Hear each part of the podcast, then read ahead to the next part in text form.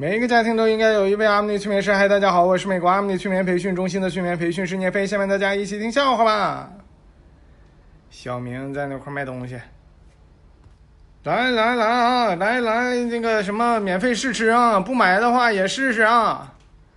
然后旁边的同事说：“小明，我跟你说过多少次了，你卖药不能这么卖。”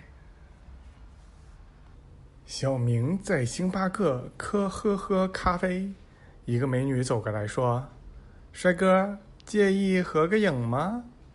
小明说：“当然不介意啦。”然后这个美女就拿起小明的咖啡杯，自拍了几张照片，走了。小明觉得自己受到了侮辱，但是转念一想，如果自己是美女的话，遇到自己。遇到一个这么不帅的自己，估计自己这个美女也想只跟那个咖啡杯照相吧，然后就理解了，放下了。小明在思考一个问题：人三天不喝就会死，七天不吃就会死，那不吃不喝是不是就可以活十天了？他试了一下。只活了三天。小明发现，当他不爱一个人的时候，他就和他分手；当他不爱上班的时候，他却依然在上班。这说明，管他痛不痛苦，反正给钱就行。小明，那一堆人揍你的朋友，你怎么一声不吭就跑了呢？嗯，我觉得。我我不忍心，我不忍心看他受罪啊！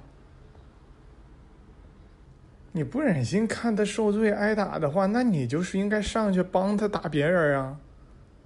不行，按我这水平，我上去只能帮他被打而已。小明说：“女生漂不漂亮其实没有那么重要，主要是要老实。”然后他朋友就问他：“那咋的？你是看上哪个老实的女生了？”小明说：“我觉得其实刘亦菲长得就挺老实的。”小明，你是几岁的时候谈的恋爱啊？二十六岁啊。你现在多大了？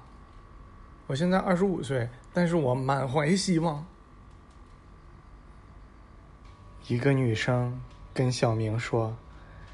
如果哪天你想结婚了，我希望你能优先考虑考虑我。小明眼前一亮，那个女生说：“我这边有认识的婚庆公司，价格优惠。”咖啡厅里，美女服务员走过来跟小明说：“先生，这里不让抽烟。”小明站起来，往前走了两步：“这里让抽吗？”这里也不让抽。小明又失望的摇了摇头，又往前走了几步。那这里行了吧？这里也是不能抽。小明又往左边挪了几步，然后说：“这里也不能抽吗？”美女服务员说：“先生，你都抽完了，你还问我干啥呀？我都想抽你。”小明坐车的时候。感觉有人动自己的包，赶紧查看自己的包，果然里边的钱没了。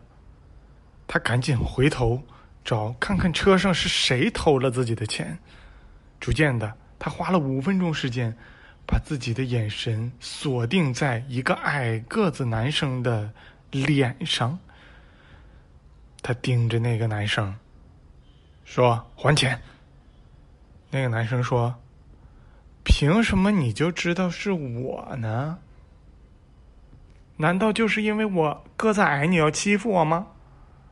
小明说：“是因为这车上就咱俩。难道你忘了吗？咱们这是滴滴拼车，我坐副驾驶，你坐后边，我不找你，我找谁呀？”那个男的说：“那你要这么说的话，那那我就还给你吧。